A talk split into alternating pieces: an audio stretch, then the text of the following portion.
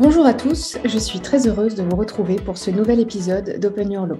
Notre regard croisé se déroule en présence de Nathalie Chiche, avocate, Data Protection Officer, et de Philippe Latombe, député. Aujourd'hui, nous parlerons de la souveraineté numérique nationale et européenne. Quelle régulation? Bonjour Nathalie, bonjour Philippe. Bonjour Marianne. Bonjour. Merci d'être avec nous aujourd'hui. Alors pour commencer cet épisode, pourriez-vous brièvement vous présenter, présenter vos, projets actuels en lien avec notre sujet? Nathalie, à vous. Alors, euh, comme vous l'avez dit, je suis avocate, je suis euh, data protection officer ou déléguée à la protection des données. Et je suis actuellement euh, en cours d'un lancement d'une Legal Tech sur le registre RGPD pour un, voilà, pour voilà, qui est un projet euh, très ambitieux et qui me prend beaucoup de temps actuellement. Euh, Philippe Latombe, je suis député de la première circonscription de la Vendée. Euh, et j'ai été le rapporteur d'une mission transpartisane à l'Assemblée nationale sur bâtir une souveraineté européenne, nationale et européenne, un rapport que j'ai rendu en, en, fin juin de l'année dernière et pour lequel je fais en ce moment la tournée pour essayer de promouvoir la, notion de souveraineté, qui est le, sujet d'aujourd'hui, que ça tombe bien. Merci beaucoup. Alors, on va en profiter, on va rentrer dans le vif du sujet euh, tout de suite. Et je vais vous poser une question euh, donc, à, tous les deux. Quelle est votre vision de la souveraineté numérique en France? Est-ce qu'on pourrait dire qu'elle a souffert durant le Covid ou, au contraire, est-ce que vous pensez que le contexte a nécessairement contraint le gouvernement à la renforcer? En fait, la mission, la mission que j'ai conduite euh, est justement liée au Covid est justement lié à la crise de la Covid. C'est qu'on s'est rendu compte que euh, en France, mais aussi en, Europe, nos démocraties souffraient beaucoup de la crise, puisque lors des confinements, euh, il y a eu un ralentissement de la démocratie, euh, ralentissement des réunions du Parlement, des décisions que le Parlement pouvait prendre. C'était compliqué de se réunir parce qu'il y avait des mesures d'évitement de, de, des, des députés entre eux pour éviter qu'ils se contaminent. Et donc, on est passé sur des solutions numériques et des solutions numériques qui n'étaient pas françaises, qui n'étaient pas européennes. Et donc, on s'est posé beaucoup de questions. Euh, là, aujourd'hui, on est, on est sur Zoom. Euh, C'était le, logiciel qu'on utilisait euh, déjà à cette époque-là. Comment réunir une, une, réunion de la Commission de la Défense de l'Assemblée nationale sur Zoom, alors que des informations confidentielles peuvent être, peuvent être données. Donc voilà, la, la mission est partie de ce constat-là, c'est qu'on était perdu euh, cette souveraineté et que du coup, on n'était plus en capacité de faire fonctionner la démocratie de manière, de manière euh, autonome. Euh, voilà. Et donc, du coup, la mission est, est, partie par là. Et juste pour finir, je pense que l'actualité nous montre que d'abord, la crise de la Covid est en train de s'éteindre, donc ça atténue un peu. Mais on en a une autre qui arrive. Et ces deux crises nous montrent bien que le numérique et la souveraineté numérique sont des points essentiels. Donc je pense que les prochaines crises nous le remontreront encore. Donc je pense que ça y est, c'est inscrit durablement dans le paysage. Alors on dit toujours que le changement vient d'une crise. Donc euh, moi je suis euh, venue à, Internet, parce que je n'étais pas du tout spécialisée dans l'Internet, et j'ai été nommée rapporteur d'une étude sur la gouvernance d'Internet en 2014. Et ça venait suite à un scandale sûrement que vous, avez, euh, que vous connaissez avec les révélations de Edward Snowden à l'époque et l'affaire Prism. Et, euh, et donc, c'est le Conseil économique, social et environnemental qui m'avait nommé rapporteur d'une étude sur la gouvernance d'Internet et non pas de la souveraineté numérique. Alors, on pourra en parler pour savoir si c'est la même chose ou pas. Et l'idée, c'était de savoir pour quelles raisons on est sous la domination d'acteurs privés étrangers et qu'est-ce qu'on pouvait faire. Est-ce qu'on n'était pas devenu une colonie du numérique? Et, euh, et, voilà. Et donc, ça a été donc publié au journal officiel en janvier 2014. Et, euh, et donc, c'est ce qui m'a après donné le goût à m'intéresser à des enjeux plus spécifiques comme la protection des données. Euh, concernant votre question euh, sur est-ce qu'on a souffert, est-ce que ça s'est accentué, effectivement, il a raison de dire, Philippe, que ben, on est devenu non seulement dépendant, mais on n'a pas d'alternative avec d'autres acteurs autres que les acteurs américains. On l'a vu concernant pour travailler ou communiquer, on passe par Zoom ou par Teams, ou alors pour se divertir, on passe par Netflix ou par Prime Amazon. Quelles sont les autres alternatives? Il n'y en a pas tant que ça. Moi, j'ai essayé la semaine dernière, euh, parce que la CNIL, je devais discuter avec la CNIL qui m'a imposé Tixeo. C'est très compliqué, c'est moins facile d'accès, c'est très cher. Donc, c'est vrai qu'il faudra réfléchir à des solutions alternatives pour justement essayer de s'en affranchir de ces acteurs privés américains. Merci beaucoup. Effectivement, c'est intéressant. On reparlera tout à l'heure de cette notion de gouvernance et, de souveraineté. Alors Philippe, pour bâtir justement et, promouvoir une souveraineté numérique nationale européenne, qui est, donc le projet sur lequel vous travaillez, vous mettez notamment en avant l'axe de la formation, et c'est un sujet qui revient souvent dans ce podcast. Je pense que c'est assez fondamental, surtout quand on parle d'innovation. Où se situe aujourd'hui la France par rapport à l'Union européenne concernant ce sujet? Est-ce qu'on pourrait dire qu'on est en avance? Alors, oui et non. Euh, et c'est pas c'est pas une réponse de Normand quand je fais ça, parce que je viens de demander. Euh, oui, oui, on est en avance parce que on a très clairement des écoles d'ingénieurs, des écoles de d'enseignement supérieur de très très bon niveau, et on vient chercher nos talents à la sortie de ces écoles. Et ils sont même tellement recherchés qu'ils en deviennent très chers, et ça pose d'autres problèmes, c'est qu'un certain nombre de startups n'ont pas les moyens de pouvoir se payer les meilleurs, sauf à ce qu'elles aient pu faire des levées de fonds importantes, on pourra peut-être y revenir. En revanche, là où on est en retard, euh, c'est que nous n'apprenons pas suffisamment tôt à l'école, à nos enfants, ce que c'est que le numérique, comment ça fonctionne, quelles sont les limites du numérique par rapport au réel, comment est-ce qu'on fait la différence entre les deux, comment est-ce qu'on navigue dans le, dans le numérique et comment est-ce qu'on navigue dans le réel pour voir qu'il y a des, il y a des choses qui qu'on ne peut pas faire dans le réel, qu'on ne peut pas faire dans le numérique non plus. C'est toute la, toute la problématique du harcèlement scolaire euh, via les réseaux, etc. Là aussi, on peut en reparler. Et puis, euh, on n'apprend pas suffisamment le code à nos enfants à l'école. Alors, ça commence, mais on est très en retard par rapport à d'autres pays, notamment du nord de l'Europe euh, et notamment aux, aux, Allemands sur ce sujet-là, où on apprend le code. L'idée, c'est pas d'apprendre le code pour faire de tout le monde des codeurs. C'est simplement qu'il y ait une initiation au code qui fasse que ceux qui ont envie de continuer dans ce domaine-là puissent le faire que ceux qui n'ont pas forcément envie de continuer dans ces métiers-là aient quand même une petite notion et qu'on puisse aussi se servir du code, parce que ça, j'y crois vraiment. Je crois vraiment au numérique inclusif. Euh, le code est un langage qui permet à des hommes, à des femmes, donc à des personnes de genres différents, de, de sexes différents, de sexualités différentes, de couleurs de peau différentes, de se réaliser, de pouvoir travailler, de pouvoir avoir un boulot à l'arrivée. Sachant qu'on manque de codeurs à l'arrivée, du niveau intermédiaire, bac plus 2, bac plus 3, au niveau euh, supérieur, euh, bac plus 5. Voilà, donc on a, on a cette difficulté-là. Et le fait que les maths aient été supprimées du programme pour une partie de, de, de, nos, enfants au lycée était une mauvaise idée, une mauvaise nouvelle. Et donc, je suis très heureux que ça commence à revenir. Le, le, ministre de l'Enseignement l'a dit, on va remettre des maths. C'est encore pas suffisant il faudra qu'on remette des maths de façon plus importante parce que tout le numérique est basé sur des modèles algorithmiques, donc mathématiques, avec une logique particulière. il faut qu'on apprenne cette logique à, nos enfants. Donc oui et non, euh, on a beaucoup d'efforts à faire en primaire et, au collège. On est très bon dans l'enseignement supérieur. Donc maintenant, il faut qu'on arrive à faire toute la chaîne. Merci. votre réponse me fait penser aussi au, rapport de Cédric Villani, finalement, qui, prône également la formation dès le plus jeune âge des enfants. C'est exactement ça. Il y a une unanimité sur le sujet, je pense. Merci beaucoup. Nathalie, vous, avez appelé à la création d'un ministère d'État à la société numérique. Est-ce que cela permettrait de bâtir une meilleure souveraineté? C'est peut-être l'occasion de, préciser quelle, peut être la différence entre gouvernance et, souveraineté. Et j'ai beaucoup de questions euh, d'un coup pour vous. Est-ce que vous pensez également que euh, les moyens actuellement mis en œuvre au, gouvernement ne répondent pas suffisamment aux enjeux, notamment fiscaux du numérique? Ce sont des grosses questions. Je vous laisse le temps de répondre.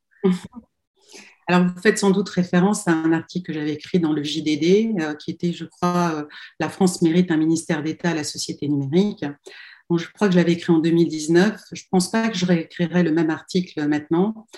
Euh, c'est vrai que le numérique, c'est devenu un vrai sujet politique. Et j'ai lu dernièrement que le secrétaire d'État, Cédrico, avait dit que le premier ministre du numérique, c'était Emmanuel Macron. Donc, euh, je pense que je ne pense pas, s'il est réélu, qu'il y aura un ministère d'État, parce que je pense que c'est des prérogatives qu'il souhaite conserver, et je me fais aucune illusion sur, euh, sur la création d'un ministère d'État. Donc, je pense que c'est encore quelque chose qui, euh, qui, enfin, la matière du numérique qui est quand même très transversale. je pense qu'elle restera encore complètement gérée par notre président. Alors, pour répondre à votre question, concernant euh, est-ce qu'ils ont mis les moyens? Oui, ils ont ils ont, euh, ça a été annoncé. Enfin, je trouve que justement la, campagne présidentielle est moins axée sur le numérique que, celle qui était la précédente. il y avait de nombreux chantiers. alors j'en ai listé quelques-unes. Il y avait la loi des fake news. on a démarré par la des fake news contre la manipulation de l'information, mais on a vu qu'elle peine à être appliquée. Euh, il y a eu la taxe GAFA, mais cette taxe GAFA, maintenant, elle va être, euh, vous faites référence à ça, je pense, au niveau des enjeux fiscaux. On sait qu'elle va être bientôt remplacée par une taxe mondiale avec l'accord de l'OCDE. Euh, il y a la couverture. On, disait que le territoire français allait être maintenant couvert par la fibre. On se rend compte que finalement, il reste encore beaucoup de zones blanches. il y avait le plan IA dont parlait Philippe tout à l'heure avec Cédric Villani. Bon, pour l'instant, il y a eu beaucoup de financement. Hein. J'ai noté 1,5 milliard pour le premier volet, 2,2 milliards pour le deuxième volet. Pour l'instant, j'ai pas vu beaucoup de, pas vu beaucoup de choses avancer. Il y a eu la cybersécurité aussi. Euh, qui était vraiment un fer de lance dont a parlé Philippe encore tout à l'heure. Euh, bon, pour l'instant, on voit qu'avec la, la, guerre avec l'Ukraine, elle est plus présente que jamais, cette, cette menace euh, de la cybersécurité. Donc, on sait qu'on n'est pas encore au point, même s'il y a des labels qui sont créés par l'ANSI. Ce n'est pas accessible à toutes les entreprises, donc c'est compliqué, même s'il y a eu la création d'un nouveau campus. Et puis, euh, pour terminer, il y a le fameux cloud souverain. Et ce cloud souverain, on l'a vu avec euh, un peu le, le semi-échec de Gaia X, on voit que ça n'avance pas, avec euh, ce cloud souverain aussi qui est soumis à un label qui est compliqué à avoir et qui concerne très peu d'entreprises. Donc voilà, moi je trouve que c'est vraiment un bilan en demi-teinte. Et je ne sais pas ce qu'en pense Philippe, mais pour l'instant, moi j'attends de voir la suite. Euh, alors, je vais peut-être essayer d'éclairer un peu le bilan quand même. Euh, non, alors, je reviens sur la première question. Est-ce qu'il nous faut un ministère dédié au numérique? Oui, il nous faut. Le président de la République ne peut pas avoir tout dans son dans son domaine réservé. Euh, il va d'abord avoir euh, la diplomatie parce que le contexte fait que et le, la, la, notion de chef de guerre parce que quoi qu'on en pense, on a quand même des choses. Donc, je pense que son domaine réservé il est déjà suffisamment plein pour pas qu'on en rajoute non, mais techniquement, on a besoin d'un ministère du numérique de plein exercice, c'est-à-dire un ministère avec une administration dédiée. Or, aujourd'hui, on a un secrétaire d'État qui est logé à Bercy avec une autre responsabilité, parce qu'il est euh, sous la responsabilité d'Amélie de Montchalin sur la transformation euh, numérique de la fonction publique, qui est ministre de la fonction publique. Euh, et il est aussi sous la responsabilité du, du, ministère de la cohésion des territoires pour la partie déploiement des réseaux 5G et fibre. Donc, quand on est un peu réparti sous trois ministères, on est un peu nulle part il faut qu'on ait un ministère du numérique transversal euh, qui soit en capacité d'avoir sa propre administration et que ce soit pas une administration qui soit à Bercy. Voilà. Donc ça, je, le plaide, pour ça depuis le début. Euh, Cédrico a fait un petit pas puisqu'il a dit lors de l'événement au Cirque d'hiver qu'il fallait qu'il y ait un ministère du numérique dédié, mais il le rattache toujours à Bercy. C'est dommage. Il faut se détacher de la tutelle de Bercy sur ce sujet-là. Ça permettrait aussi de régler tous les problèmes de, de gestion des données différentes de ministère à ministère que d'avoir un ministère dédié avec une administration qui serait, on lui donnerait la DINUM, on lui donnerait une partie de la DGE, on lui, on lui donnerait une partie de, la partie fonction publique et de digitalisation de la fonction publique. il y a plein, plein de choses qu'on pourrait faire. Sur le bilan demi-teinte, oui, quand on regarde, ça euh, de cette façon-là, euh, oui, il y a des choses qu'on aurait pu améliorer. Euh, la crise nous a pas aidé non plus dans le sens où on a été plongé d'un coup d'un seul dans l'utilisation des outils numériques. Là où moi je suis plus euh, content du bilan, à part Gaïa, c'est au niveau européen. Il y a eu une prise de conscience européenne et il y a eu des déblocages de financement pour justement numériser les entreprises. Pas forcément suffisamment et pas forcément comme il faudrait. Parce que je pense que la théorie du ruissellement va faire que c'est plutôt les GAFAM qui vont en profiter. Donc il va falloir qu'on voit comment on pourrait le faire.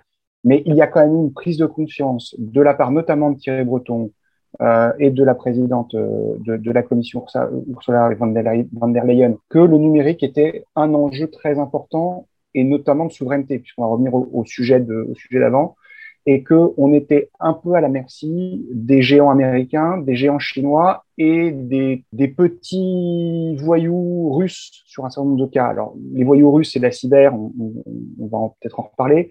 Sur les géants américains, je trouve que on n'a pas su.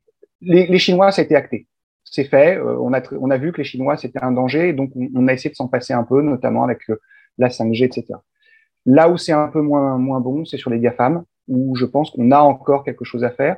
Et la Commission a besoin de donner une doctrine très claire sur le cloud. La, la Commission, comme la France, n'applique pas la décision Schrems 2 de la Cour de justice de l'Union complètement. C'est-à-dire qu'aujourd'hui, c'est bien une des questions d'ailleurs, c'est un cloud tel qu'il est euh, utilisé aujourd'hui, américain, ne devrait pas être utilisé par euh, l'État pour le HDH, par exemple. Parce que il y a une, extraterritorialité du droit américain que justement Schrems 2 avait, euh, avait montré et qui aujourd'hui n'est pas prise en compte à 100% dans les décisions publiques. Je pense qu'on aura effectivement une, une évolution de la doctrine sur ce sujet-là parce que la Commission va devoir appliquer l'arrêt Schrems 2 du début jusqu'à la fin. La CNIL commence à nous le dire, la CNIL commence à nous le dire. Donc voilà, pour moi, le bilan est, plus qu'en deux, est, meilleur que ce que disait Nathalie sur la MITIN parce que justement, on a eu la notion européenne et la couche européenne de financement et de régulation. Merci beaucoup. Bah, comme quoi, cette question était importante. et, euh, et, je suis tout à fait d'accord avec vous. Et par rapport à ce bilan que vous êtes en train de faire, quel serait, selon, selon vous, vous deux, euh, l'enjeu majeur de la souveraineté numérique et donc la priorité, selon vous, pour les prochaines années? Ah, je, vais, je, vais, je vais y aller parce que c'est dans, dans, le prolongement de ce que j'ai dit à l'instant. Je pense que nous avons besoin de clarifier totalement notre cadre normatif. Euh, le RGPD était, arrivé, il est très bien pour la protection des données personnelles. Il va falloir qu'on fasse l'équivalent, mais ça sera le Data Governance, Data Governance Act euh, pour les données industrielles et données d'entreprise. Euh, c'est bien de se donner un cadre comme ça, mais il faut l'appliquer. La CJUE, avec Schrems 2, nous a donné un exemple d'application concret. Il faut qu'on aille jusqu'au bout du droit européen sur ce sujet-là. Il faut qu'on applique l'arrêt Schrems 2 du début jusqu'à la fin dans tous les États européens. Donc, ça veut dire qu'il faut qu'on ait aujourd'hui une doctrine cloud européenne concrète, claire pour les entreprises. C'est qu'est-ce que je peux utiliser comme, euh, comme cloud, dans quelles conditions, et avec quelles clauses contractuelles type, mais des clauses contractuelles type qui sont pas celles qui ont été faites en urgence après Schrems 2 et qui en fait étaient l'équivalent des, clauses contractuelles type qui étaient avant le avant l'arrêt. J'ai pas vu la différence entre les deux types de, clauses. Mais je pense que la régulation et l'application des décisions de la Cour de justice sera l'avenir et permettra justement, en ayant fait ce cadre, que éclosent des solutions européennes qui soient by design complètement conformes au RGPD, complètement conformes à la réglementation européenne. Et c'est, à mon avis, notre, notre porte de sortie euh, pour permettre d'avoir aussi une commande publique qui se, dé, se déverse vers les entreprises européennes, qui sont des entreprises européennes qui ont besoin de commandes publiques plus que de subventions. Alors moi, je serais euh, un peu plus euh, réservée dans le sens où euh, je suis, comme vous l'avez dit, data protection officer, que effectivement nous avons eu beaucoup de chance d'avoir un texte comme le RGPD qui a mis du temps à être entré en vigueur puis en, en, entré en application. Et d'ailleurs, l'affaire Prism n'y est pas pour rien. Donc, il a fallu ce scandale pour pousser les pays européens à se protéger contre ces acteurs privés américains. Néanmoins, sur le terrain, tous les jours, je constate qu'à part des gros acteurs, les gros acteurs américains euh, euh, privés, eux, se sont mis en conformité avec le RGPD la plupart du temps. Les gros acteurs français aussi, mais tout le tissu économique français, toutes les petites PME, TPE et tout, ils sont noyés par cette législation. Ils ne tiennent pas la plupart d'un registre. C'est la raison pour laquelle je voudrais développer cette Legal Tech, parce que je me rends compte que finalement, euh, s'il faut des moyens pour, euh, pour, euh, pour, pour, appliquer le RGPD et c'est pas à la portée de toutes les bourses et de toutes les petites entreprises. Alors ça, c'est un vrai problème. Donc on peut voter tous les textes qu'on veut en Europe tant qu'on n'a pas aussi compris qu'il faut accompagner toutes ces petites entreprises qui sont quand même des prestataires des grosses entreprises et qui donc les mettent en danger au niveau même de la sécurité. On sait très bien que les problèmes de sécurité, ils viennent souvent, ils passent souvent par les petites entreprises pour atteindre les grosses. Donc tout ça fait que, ok, il y a un empilement de textes au niveau au niveau de l'Europe, mais c'est pas pour ça qu'après ça, s'applique euh, au niveau du, tissu économique euh, euh, français. Donc voilà, il faut voter des textes qui soient en plus qui soient qui se qui ne se carbonise pas, vous voyez, parce que si on a, euh, on j'écoutais la dernière fois la présidente de la CNIL qui attendait avec impatience euh, les nouveaux règlements, parce qu'elle se disait comment ils vont être appliqués par rapport à RGPD, est-ce qu'ils vont pas le neutraliser quelque part, donc voilà, tout ça, moi j'attends de voir. Très bien, on a deux versions un peu différentes, donc c'est très intéressant. Euh, merci, le temps passe malheureusement très vite. Alors, une, dernière question, la question de la fin. Est-ce que vous pensez que la régulation de cette souveraineté numérique empêchera une crise de confiance des citoyens, une crise qu'on pourrait déjà qualifier d'existante? Je, pense que nous avons, euh, on, est, on est confronté à, deux, défis avec nos concitoyens. Euh, on a une partie de nos concitoyens qui sont éloignés du numérique et il va falloir qu'on les rapproche. Et en fait, le problème de confiance, il est lié à un problème de méconnaissance. Des, des personnes, c'est pas méchant quand je dis ça, mais des personnes âgées qui avaient l'habitude d'aller au guichet de la préfecture pour changer la carte grise de la voiture, euh, quand maintenant il faut le faire entièrement en ligne et que ça bug, c'est compliqué pour eux de pouvoir le faire. Et donc, il y a une défiance vis-à-vis du numérique. Surtout que toute l'administration s'est digitalisée à toute vitesse, pas forcément digitalisée, en plus dans un, dans un souci d'être user-friendly, c'est plutôt de la numérisation de CERFA et on vous répondra quand on vous répondra. Ce que je veux dire, c'est que pour ceux qui veulent faire une carte d'identité en ce moment ou, un passeport, vous remplissez un formulaire en ligne, vous venez avec à la, à mairie, mais vous êtes obligé de venir à la mairie, vous auriez pu le remplir en CERFA papier, c'était pareil, ça allait aussi vite. Donc ils comprennent pas. Donc il y a ce premier problème-là. Et puis le deuxième problème qui est beaucoup plus, important et qui, à mon avis, mettra beaucoup plus de temps à, à, avancer, c'est que l'État gère les données personnelles en n'appliquant pas le RGPD et en n'appliquant pas la notion de confiance qu'il peut, qu'il doit avoir et que les concitoyens doivent, doivent bénéficier. Je prends un exemple. Pour la, pour la Covid, on avait des données de traçage. Ces données de traçage, on avait dit aux Français, elles s'effaceront à partir du moment où la crise se terminera ou au plus tard au 31 décembre 2021. Et quand on a mis en place le pass sanitaire l'été 2021, euh, il y avait un petit article dans le texte qui disait toutes les données de CIDEP et de, contact tracing vont partir dans le, le, le SNDS, c'est-à-dire le, système national des données de santé. Et la durée de vie des données dans, dans le SNDS, c'est 40 ans. Donc en fait, on a donné, on a passé un contrat avec les Français en disant ben voilà, moi État, je vous garantis que. Et au bout d'un moment, on revient sur cette parole et on l'intègre dans quelque chose qui est plus large. C'est anecdotique, c'est pas, c'est pas le pire, mais toutes les données aujourd'hui sont traitées par les ministères de façon différente. L'éducation nationale traite ces données différemment du ministère de l'Intérieur, du ministère de la Santé, etc. Il faut qu'on harmonise ça et il faut qu'on ait un véritable contrat de confiance avec nos concitoyens. Ce que d'autres pays ont fait. L'Estonie l'a fait. C'est-à-dire que l'Estonie ou le Luxembourg, les données sont accessibles à toute l'administration. Vous le dites une fois et c'est fini. Vous donnez simplement une info une fois et vous n'avez plus besoin de la redonner. En revanche, dès qu'une administration a accès à la donnée, vous savez qui a eu accès, à quelle heure et pourquoi. Cette transparence-là, elle est absolument nécessaire dans le monde numérique. Et c'est une des conditions d'ailleurs de la validation de la démocratie. Parce que si on ne le fait plus, ça sera uniquement des données qui seront captées à votre insu, qui seront utilisées par l'État. Ce n'est pas ce qu'on veut. Et là où je rejoins Nathalie Chiche, c'est sur le fait qu'un certain nombre d'entreprises ne sont pas encore euh, acculturées au RGPD, etc.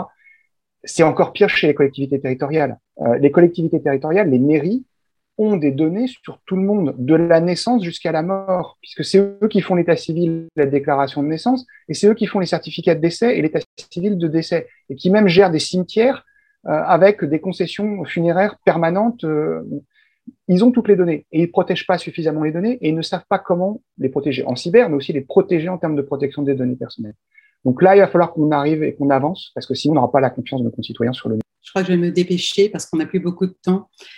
Euh, écoutez, moi, pour rétablir la confiance, je pense que comme euh, il n'y a pas d'amour sans preuve d'amour, il n'y a pas de confiance sans preuve de confiance. Et, euh, et c'est vrai que la confiance des citoyens, elle est bien entamée, comme l'a dit Philippe sur la santé. L'histoire du Covid a été très compliquée à gérer pour l'État français. Et là, on a de nouveau, vous le savez peut-être depuis quelques mois, un espace de santé numérique qui remplace maintenant le dossier médical partagé. C'est encore une base de données encore une base de données qui est gérée par un acteur privé, bon, certes l'État, mais, mais voilà, qui regroupe quand même une soixantaine de millions de données de Français. Et euh, je pense qu'il va y avoir une bascule là, euh, très, enfin, elle qui est déjà en cours d'ailleurs. On est passé de, vous savez, du monde ubérisé, puisque je pense qu'on va passer à un monde de tokenisé on a besoin de rétablir de la confiance et ça va passer par la blockchain. Et je pense que la blockchain va permettre, justement cette traçabilité, cette confiance qui est dans la technologie même. Et euh, je pense qu'on y est, on dedans. Et donc voilà, je pense qu'on va passer euh, à une tokenisation du monde numérique euh, très rapidement pour rétablir la confiance. Eh ben, merci beaucoup. C'était vraiment passionnant. Puis merci encore vraiment de m'avoir donné du temps tous les deux. Et, et puis bah, au plaisir, euh, au plaisir de d'autres échanges. Voilà. Merci. Merci. À bientôt Nathalie. Au revoir.